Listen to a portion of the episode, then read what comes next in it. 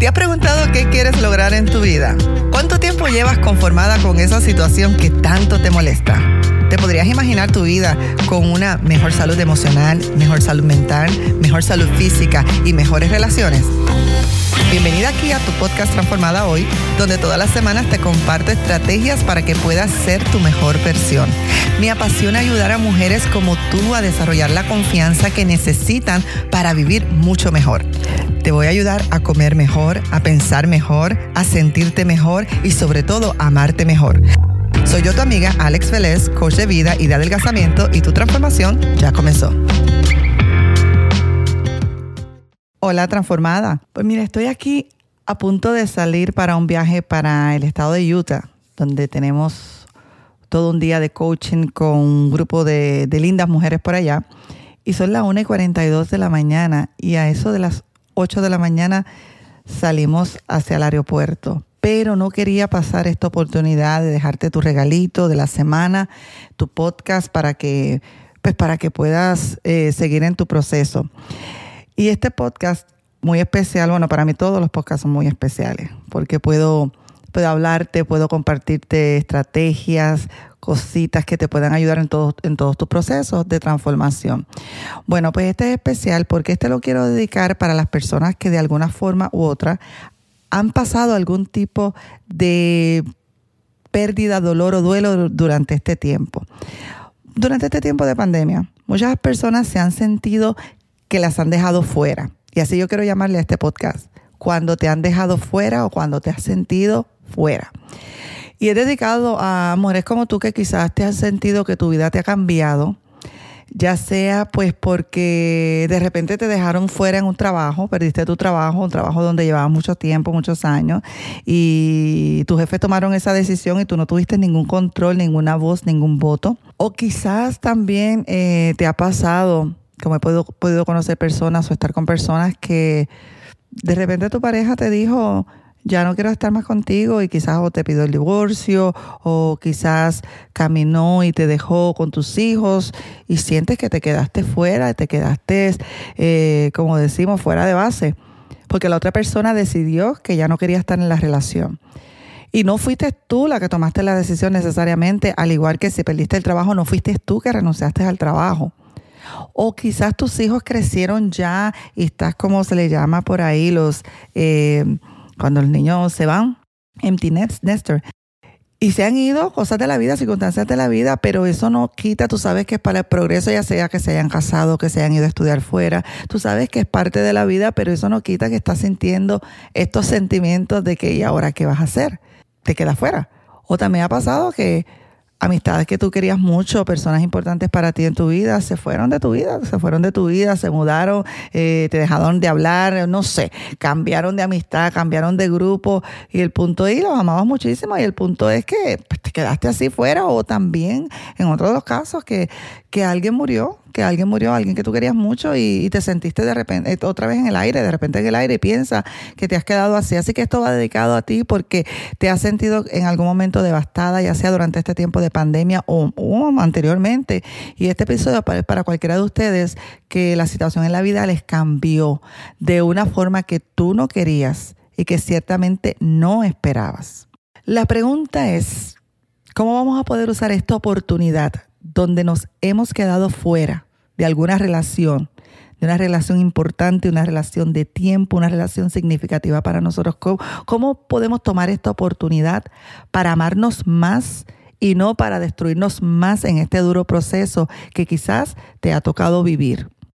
Te voy a dar algunos pasos que yo creo que te pueden ayudar muchísimo. Número uno, hay que procesar el duelo, hay que llorar. Hay que sentir lo que estamos sintiendo porque no nos gusta la tristeza, no nos gusta la pena, no nos gusta el dolor y tendemos a, pasar una etapa con otro. Pues lo primero para que tú puedas tomar esta oportunidad para, de crecimiento, de que puedas mejorar, es hay que procesar este duelo, hay que llorar. Muchas veces nuestra reacción, que es completamente humana, entendible y, nos pasa todo eso es nuestra primera reacción, nuestro primer impulso es llenarnos de enojo cuando alguien toma una decisión donde tú te quedas fuera y donde no sientes que no tuviste esa voz, ni voto, ni control, y lo, la reacción inmediata es llenarnos de, de enojo, de amargura y en algunas ocasiones hasta de odio, ¿verdad? De resentimiento. No es posible la negación, no es posible que me hayas hecho esto, no es posible que después de tanto tiempo, ¿cómo es posible que después que haya dado 15, 10 años en esta compañía, me vengas a hacer eso y traer y cerrar mi posición o darle mi posición a otra persona? ¿Cómo es posible que después de 20 años de matrimonio con hijos, de, de repente digas que ya tú no quieres estar en esta relación? ¿Cómo es posible? Entonces es muy normal nuestra primera reacción es llenarnos así de enojo, de, resentimiento, de amargura, porque nos sentimos impotentes. Recuerda que son circunstancias y decisiones que otra persona tomó. Es muy diferente cuando el proceso es muy distinto cuando uno toma la decisión, pero es cuando, cuando a ti no te queda de otra, de hacer, como decimos, de tripas corazones o de limones limonadas. Te sientes que que está fuera de tu control, te sientes impotente y la reacción es querer arremeter contra todo, enojarnos contra todo, tirar puertas, tirar traste, eh, morder la almohada, gritar querer controlar la circunstancia, cambiarle la mente a la gente. Ahí le dices al jefe, no, pero mira, yo hago mejor trabajo. O ahí quizás le estás diciendo a esta persona o, esta relación, esta amistad, o esta pareja, o este esposo, le está diciendo, no, pero vamos a cambiar, vamos a hacer las cosas diferentes. O sea, es nuestro impulso de querer cambiar las circunstancias que están ajenas a nosotras. Es como cambiar la realidad que estamos viviendo. Vas a querer culpar a la otra persona o a ese empresario, ese jefe, vas a querer culpar a la otra persona. Y esto hace que el enojo crezca más dentro de, dentro de ti. Y desde ese espacio de enojo, de amargura, de resentimiento, no es recomendable reaccionar o tomar decisiones o acciones, porque seguramente esas decisiones o acciones no te van a ayudar. Cuando estamos así, es necesario, fíjate que, que pensemos en lo que estamos pensando, como que monitoreemos nuestros pensamientos. Cuando tú estás como consciente de lo que estás pensando y examinas esos pensamientos, recuerda que pensamientos son oraciones en tu mente o tu perspectiva a las cosas o tu juicio a las cosas. Entonces cuando tú examinas tus pensamientos, te das cuenta de que debajo de todas esas emociones de grito, de ira, de enojo, debajo de todas esas emociones negativas, lo que hay es un duelo que tenemos que pasar, una tristeza dentro. Existe un proceso limpio de duelo. Y eso es importante en este primer paso que te estoy dando. Es el proceso natural normal donde nuestras emociones pasan por un proceso del dolor, de, en este caso de alguna pérdida, ¿verdad? O de una relación que se termina, pasa de ese proceso a una sanidad. No necesariamente es inmediata, pero una sanidad futura. Y es algo gradual. Entonces le podemos llamar ese proceso como, como un duelo limpio. Y es cuando esta relación termina, que es una relación importante para ti, pero es necesario que pase un proceso de limpieza dentro de ti para que puedas pasar a la próxima etapa de este proceso. Cuando estamos mucho tiempo en enojo, culpando y arremetiendo contra la circunstancia, contra otras personas, contra nosotras mismas, no vamos a poder llegar a ese proceso limpio de duelo que necesitas, que he necesitado cuando me he sentido que me he quedado fuera. ¿Ok? En este punto de pasar el duelo, es importante entender que en el duelo puedes sentirte tentada a internalizar la culpa. O sea, concluir que hay algo malo contigo, que tú no sirves, que es culpa tuya, que no puedes hacer las cosas bien, que siempre te pasan las cosas a ti, que es que tú no sirves para ese trabajo, que es que tú no sirves para la relación, que es que tú no sirves para ser madre, que tú no sirves para ser esposa, etcétera, etcétera. Eso, eso es cuando nosotras internalizamos la culpa. Y es clave que entendamos que hay veces que las relaciones terminan o sea, hay ocasiones que las relaciones terminan y no hay nada que tú puedas hacer al respecto. Las circunstancias a veces nos cambian en la vida, pero no es el fin del mundo y por eso este podcast yo quiero entregártelo porque si te ha pasado, estás pasando, te has quedado estancada en alguno de estos procesos, es necesario que, que, que pases esa limpieza de duelo. Y aún si la razón por la que te quedaste fuera ya sea del trabajo, de una relación, fue por algo que tú hayas hecho incorrectamente, o sea, algo que nosotros categorizamos como algo malo que hayamos hecho, eso no significa que haya, algo malo contigo o que tú eres un mal ser humano. Eso no te hace con menos valor que otras personas. Hay una gran diferencia entre cuando hacemos algo malo y ser alguien malo. O sea, tú puedes haber cometido un error en esa compañía y lo cual provocó que tu jefe te despidiera y te quedaste fuera, pero eso no significa que haya algo malo contigo, que tú no tengas valor. Tú quizás seguramente has cometido errores en tu relación. ¿Quién no ha cometido errores en una relación? Quizás te ha pasado eso, pero eso no significa que tú no tienes valor o que hay algo mal contigo, que estás defectuosa. Así que en esto de procesar el duelo, es importante, ¿sabes por qué? Porque es una de las destrezas vitales que tú y yo necesitamos desarrollar en la vida, porque la vida te va a traer um, oportunidades para el dolor. Y no, te, y no te diría que una oportunidad. Si llevas un tiempito en esta tierra, seguramente te has enfrentado en este tipo de dolor una u otra vez. Entonces, una de las destrezas más importantes que vamos a tener que aprender es desarrollar estos dolores en nuestra vida. Y cuando tú te sientes duelo, lo cual es una emoción limpia, el duelo es una emoción limpia aunque a nadie le gusta, puedes permitirle a esta emoción que corra a través de tu cuerpo por el tiempo que necesites esa limpieza. No hay prisa. A veces queremos brincar o saltar o apresurar una etapa con otra y cometemos errores increíbles. Así que es importante que tú te tomes tu tiempo Piensa en el proceso del dolor y duelo como una limpieza, como algo que está limpiando tu alma y está limpiando tu cuerpo. Entonces no te des tanta prisa a, correr y correr y no sentir. ¿Por qué? Porque lo que tú quieras saltar ahora, y no sentirlo y vas a otra etapa, después vas a tener que regresar a pasar el duelo completamente. He conocido ayudado a personas que han tenido que procesar un duelo de hace 20 años, de hace 15 años.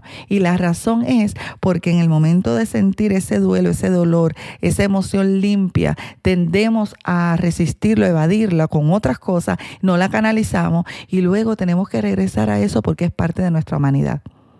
Altamente te recomiendo que te des el espacio que necesitas, que te des el tiempo, que te des las energías que necesitas para poder sentir la pérdida y el duelo que ahora mismo quizás estás experimentando. El dolor, o sea, que es una emoción también. Limpio es ese que te digo, que va pasando y va progresando a través del tiempo.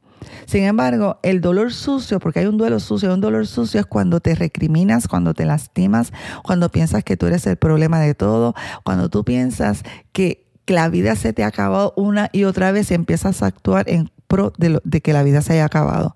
Esto es muy distinto a tener un duelo por una relación que termina. Paso dos. Te dije ya paso uno, hay que procesar el duelo. Paso dos, busca apoyo busca ayuda. Los procesos de dolor y duelo son muy profundos, muy difíciles, muy complicados. Eh, cada ser humano es un mundo aparte y necesitas a alguien con quien procesar lo que te está pasando. Quizás necesitas un terapista, un coach, un consejero, un guía. Porque cuando una relación termina, algo que fue significativo para ti, en una forma brusca, que no te lo esperabas, que te has sentido devastada, te vas a sentir obsesionada con los pensamientos que estás teniendo. Vas a sentirte dominada por esos pensamientos en cuanto a esa ruptura y vas a tender a pensar y pensar y pensar constantemente todo el tiempo, todo el tiempo, todo el tiempo en lo que te ha pasado. Vas a querer hablarle a todo el mundo de lo que te está aconteciendo y vas a tratar de procesar las emociones con todo tipo de personas. A veces las personas pueden escucharte un tiempo, pero usualmente tienden a cansarse de escuchar si te pueden dar cualquier consejo con tal de salir del paso o quizás eh, no tienen un oído objetivo o limpio porque quizás te quieren mucho y se parcializan contigo, se parcializan con lo que te está pasando y eso no es lo que tú necesitas porque te vas a quedar más tiempo en ese proceso. A veces las personas al cansarse te, te pueden decir cualquier cosa, así que vas a necesitar buscar un apoyo, apoyo en alguien que te pueda ayudar donde tú puedas hablar el tiempo necesario y procesar las emociones que estás teniendo. Vas a necesitar escuchar tus propios pensamientos en voz alta en un ambiente sano y saludable para ti, donde la prioridad seas tú y poderte ayudar, sin tomar posturas, sino buscar el mejor interés tuyo. Vas a necesitar hacerte muchas preguntas, ¿verdad? Expresarte expresar tu ira, tu coraje, tu dolor, estar consciente de lo que sale de tu boca.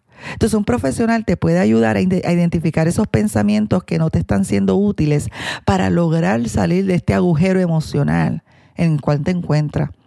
Tú vas a poder avanzar en la vida cuando puedas procesar el dolor que estás viviendo, quizás en este momento o que has vivido antes.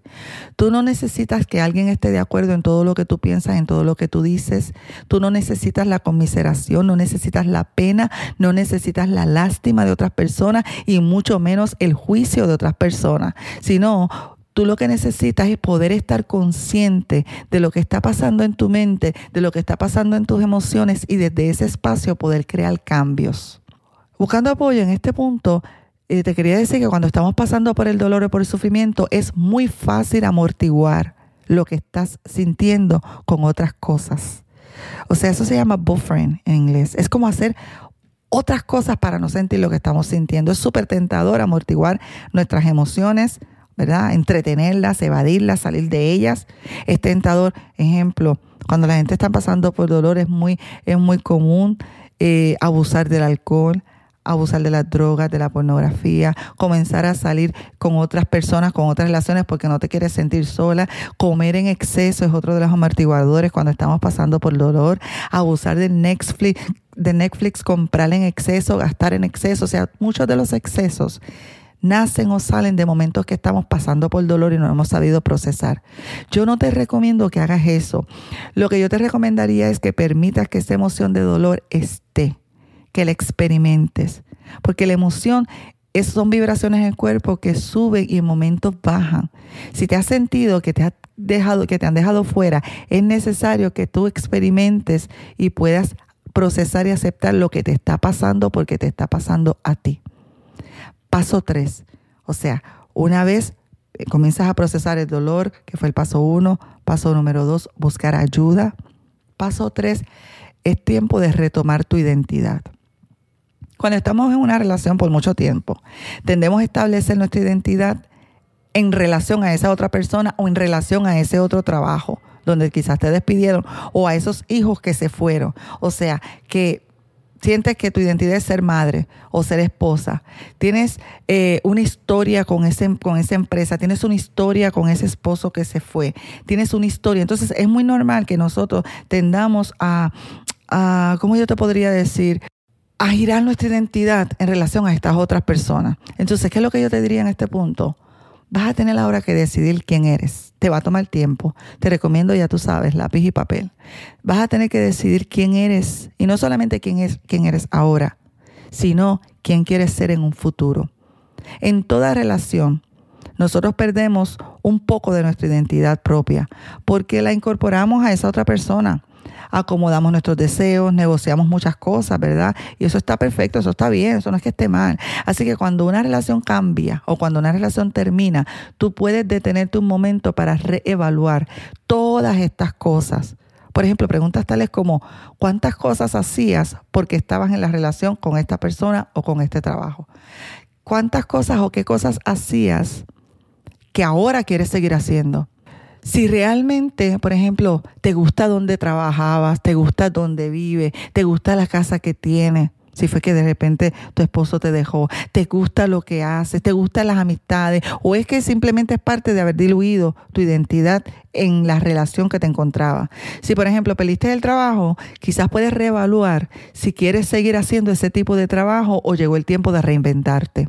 Si te pidieron el divorcio, pues es el tiempo de reevaluar si esa ciudad donde tú vives es donde tú quieres vivir o era parte de la identidad que tenías mientras estabas con esta persona. No te estoy diciendo que tomes decisiones drásticas y que acciones, sino que evalúes si es parte de lo que tú eres y si es parte de lo, de lo que tú quieres ser y lo que quieres hacer. Es momento de ir tomando decisiones en cuanto a tu identidad, de retomar tu verdadera identidad, o sea, retomarla de vuelta, retomarla obviamente de vuelta. Cuando tomas decisiones puedes liberar el poder que hay dentro de ti, porque cuando uno siente que está estancado y no puede tomar decisiones, se siente sin poder. Paso cuatro. Mira, nosotros tendemos a construir un manual de cómo las otras personas deben operar. O sea, cómo ese jefe debió haber hecho esto, cómo la empresa debe funcionar, cómo mi esposo debe ser o cómo mis hijos deben ser. Entonces, ¿qué es lo que yo te diría? Es una lista del el manual que tú tienes sobre esa persona que te ha dejado o que te ha abandonado o que te ha despedido o esa empresa. El manual de las cosas que debería ser, cómo debió haber sido. Anótalo, ¿sabes por qué? Porque yo quiero que tú lo mires y después que tú veas ese manual de operaciones, o sea, cómo se deben comportar, qué deben hacer, qué deben decir, qué deben sentir. Debes reconocer, después que tú veas esa lista, debes reconocer que tú no tienes ningún poder o control de cómo otro adulto se va a comportar. Tú puedes pedir lo que tú quieras, pero eso no garantiza que ellos lo vayan a hacer. Y las expectativas de que tú puedas cambiar a alguien te va a hacer mucho daño a corto y a largo plazo. Por tanto, cuando tú veas esa lista, ese manual de operaciones, después que lo escribas, yo quiero que entonces lo rompas y lo votes. ¿Por qué? Porque es importante que tú realices que tú no vas a tener control de cómo otras personas van a actuar. Es como hacer las paces con el hecho de que cada cual decide quién quiere ser, qué decisiones tomar, qué quiere sentir y nosotros no tenemos control sobre eso porque vas a gastar demasiado tiempo y energía en querer cambiar lo que no puedes cambiar.